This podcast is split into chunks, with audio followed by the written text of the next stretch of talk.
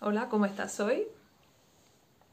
¿Alguna vez te ha pasado el sentirte mal, sentir mucho malestar, pero mirar a tu alrededor y darte cuenta de que tienes, tienes todo lo que necesitas, tienes una vida buena, tienes amigos, tienes trabajo, tienes, tienes todo lo que necesitas, pero no te sientes del todo lleno, sientes como una carencia constante, como si, como si algo faltara, pero encima eh, sientes culpa por quejarte, ¿no? Es como decir, ostras, se supone que me tendría que sentir bien, pero no me siento bien. O sea, esa contradicción de creer que tendríamos que sentirnos bien teniendo unas ciertas condiciones, pero descubrir que no es verdad, que no es cierto.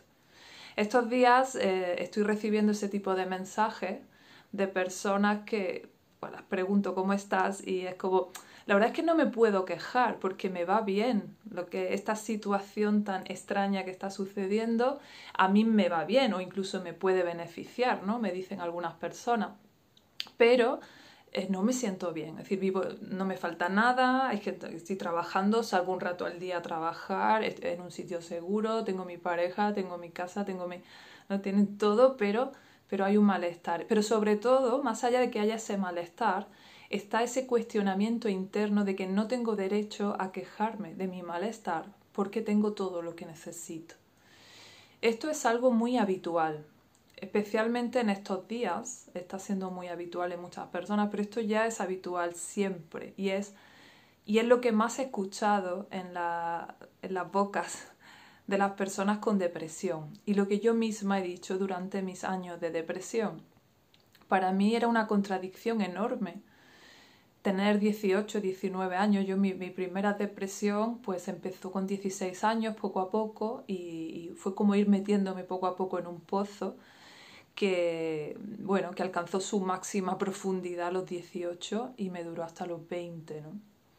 Entonces en esos años que se supone que yo estaba sana, mm, súper joven, con mucha energía, me iba bien en los estudios, tenía unas amigas y amigos maravillosos que sigo conservando en el instituto, ¿no? en los primeros años de la carrera, ¿no? como, como que yo misma decía, pero, si es que mi vida es perfecta, así que todo va bien, pero yo no solo quiero morirme, solo quiero meterme en la cama, no entiendo ¿no? esa contradicción que hace que, que ni siquiera tú mismo te puedas comprender en tu malestar porque nos han dicho que cuando nos va bien nos tenemos que sentir bien y cuando nos va mal nos tenemos que sentir mal. Entonces, si te ha pasado algo terrible, es como que estás justificado a sentirte mal, pero si encima todo te va bien, es como, mm, no, no, no, no me siento bien, ¿no?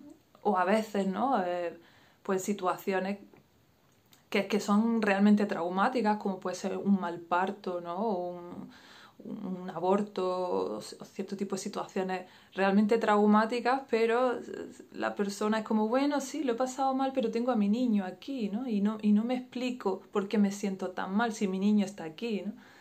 Eh, o, bueno, si tengo más hijos, ¿cómo que me duele tanto este aborto, ¿no? Es decir, en tantas situaciones diferentes a las que yo he asistido como terapeuta, no solo en mi propio camino, y, y, y de que las personas tengan ese reparo de expresar su malestar porque ellas mismas se juzgan pensando que no tienen derecho a sentir ese malestar dado que hay muchas cosas buenas en su vida.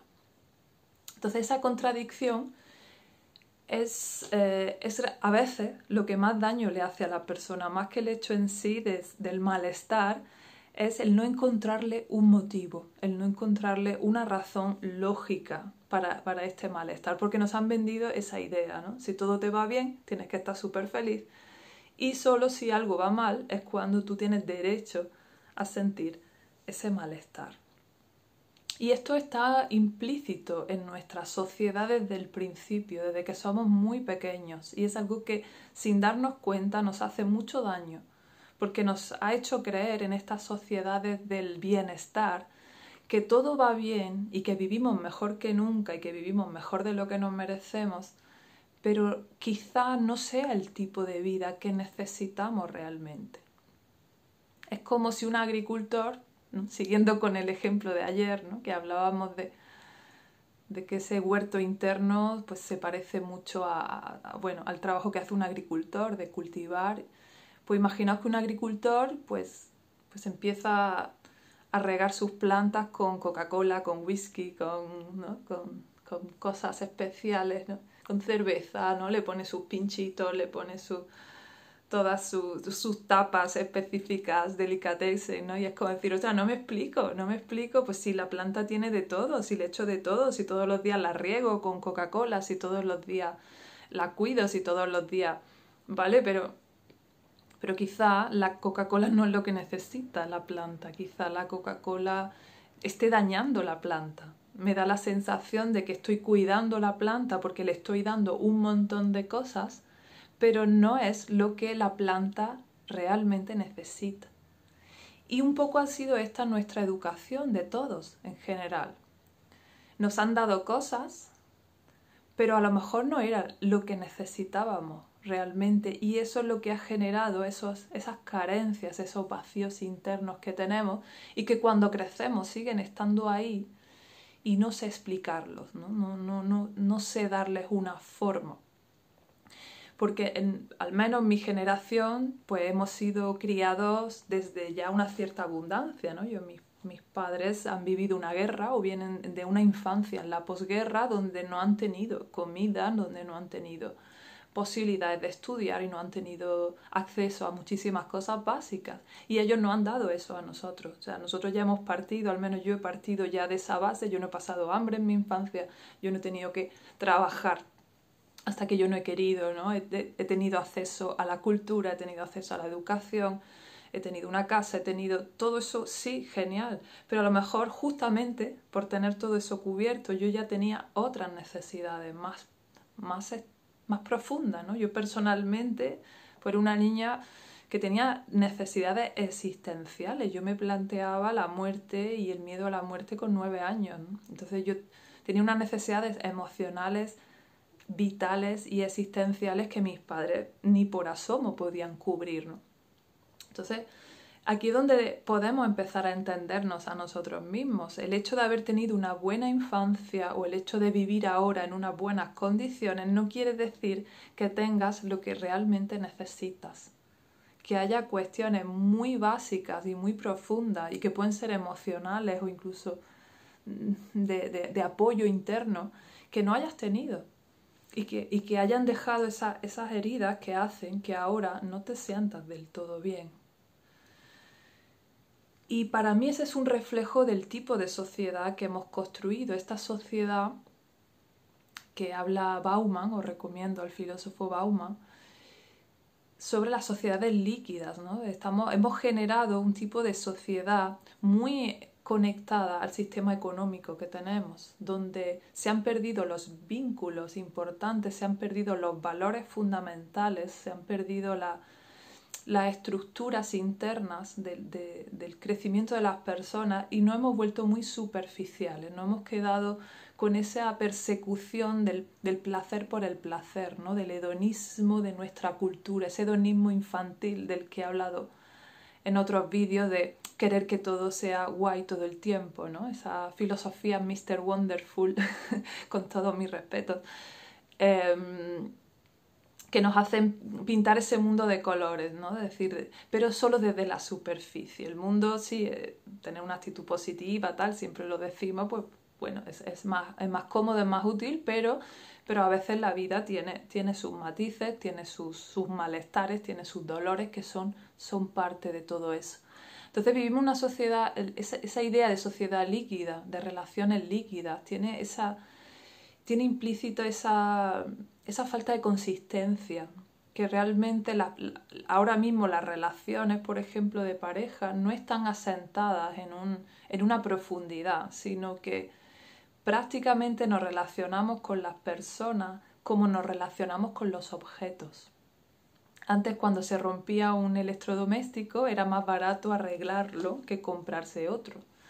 Y ahora es más barato comprarte uno nuevo que arreglar el antiguo. Todo está hecho para que sea desechable. La ropa ahora es desechable, no dura mucho, se estropea fácilmente, pero es mucho más barata que hace años, porque de lo que se trata es de que compres más, Entonces es como si este tipo de sociedad consumista nos ha llevado a actuar de la misma manera con las relaciones, las que somos fácilmente sustituidos. Ahora mismo hay aplicaciones donde como con un catálogo tú puedes elegir qué tipo de persona quieres.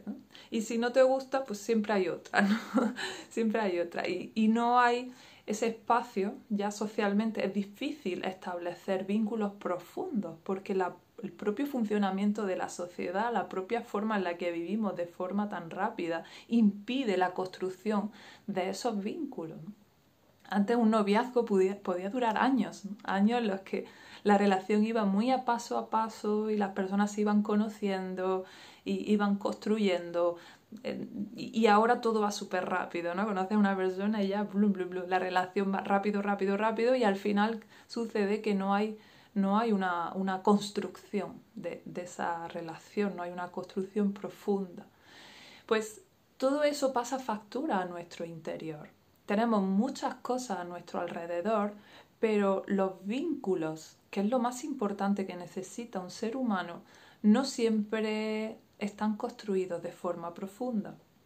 Hemos tenido infancias, muchos de nosotros, parece que maravillosas, pero quizá nos faltó apoyo emocional, quizá nos faltó contacto físico, quizá nos, nos faltaron cosas muy importantes de las que no somos conscientes, pero que generaron esos huecos y esas carencias que ahora mismo hay en nuestra vida.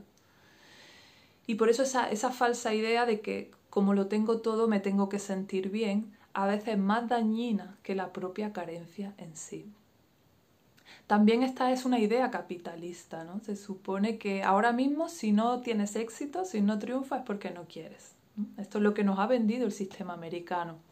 Ahora tú tienes todo, ¿no? Tú tienes este, estas posibilidades, el American Way of Life, ¿no? El sueño americano de, de, de, cualquier persona, venga de la clase social de donde venga, tiene la posibilidad de ser millonario, ¿no? Nos han vendido esa idea de todo el mundo puede.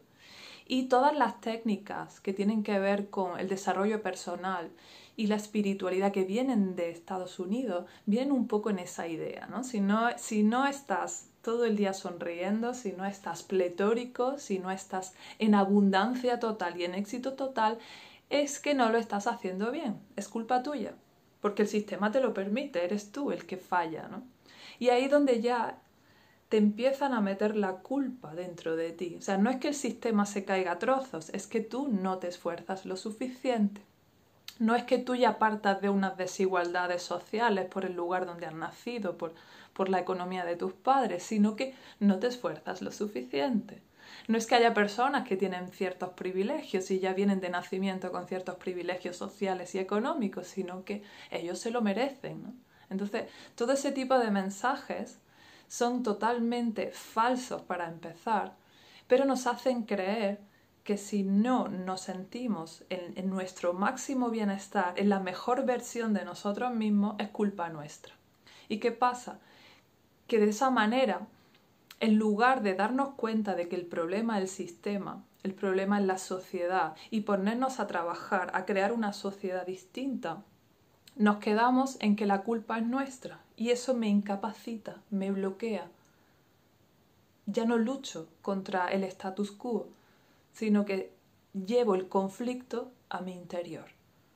Me machaco a mí misma, me culpo a mí misma de no tener el éxito que debería tener, de no sentirme lo bien que me tendría que sentir, si total soy una privilegiada. Con esto no quiero decir que no debamos eh, sentir cierta gratitud por, por, por ciertos privilegios que efectivamente sí tenemos, ¿no? Y cuando viajamos a, a países pues que viven de otra manera, pues a veces te das cuenta del guau, qué bien vivo, ¿no? O sea, efectivamente, abrir un grifo y que salga agua caliente, puff, no me doy cuenta cada día, pero es, es realmente alucinante. O sea, eh, desde luego que tenemos muchísimas cosas que son maravillosas, que son una ventaja maravillosa y que yo al menos no, no quiero desechar. Quiero decir, quiero seguir viviendo en un lugar donde abro un grifo y sale agua y no tengo que ir 5 kilómetros a coger agua para lavarme la cara, ¿no? O sea, mm, eh, hay que entender esta idea, ¿no? Es decir, Podemos ser muy agradecidos con, el, con la abundancia o el nivel de bienestar que tenemos, pero eso no quita que haya carencias internas de cosas que el sistema no te está dando, que la educación no te dio, que el sistema educativo no te dio, y que ahora de adulto pagamos un poco esa factura. Así que la idea base es sentir que si no te sientes bien, tienes derecho a no sentirte bien. No te cuestiones. Está muy bien que agradezcas todo lo que tienes, lo que sí tienes, pero es que tus carencias también son importantes y hay que trabajarlas y hay que bucear en ellas. Entonces no sientas vergüenza por mostrar tu malestar y eso no quiere decir que seas desagradecido con tus condiciones, sino que hay cuestiones más profundas. Y yo, mi tesis personal es que esto tiene que ver con el sistema en que vivimos hemos creado un sistema que nos, nos brinda un bienestar externo, nos hace sentir que vivimos muy bien, pero que nos despoja de cuestiones muy esenciales para el mamífero. Y por eso es importante recuperar esas necesidades esenciales en la medida de lo posible, porque son las que nos van a nutrir el bienestar interno, al margen de las situaciones concretas de nuestra vida. Y parte del proceso de, de autoconocimiento y de empoderamiento y de construir ese refugio interno tiene que ver con encontrar los motivos de tu sufrimiento. A veces esos motivos son internos, a veces es mi propia interpretación sobre la realidad la que me hace sufrir pero otras veces son carencias reales que tuve en su momento y que no procesé por no darme el permiso. Y a veces son carencias generadas por el propio sistema, por la propia sociedad. Y ahí es donde es importante ver qué conflictos son míos, qué conflictos son de fuera porque esa estrategia de manipulación de hacerme sentir culpable para invalidarme en la acción es una de las estrategias favoritas de los poderosos.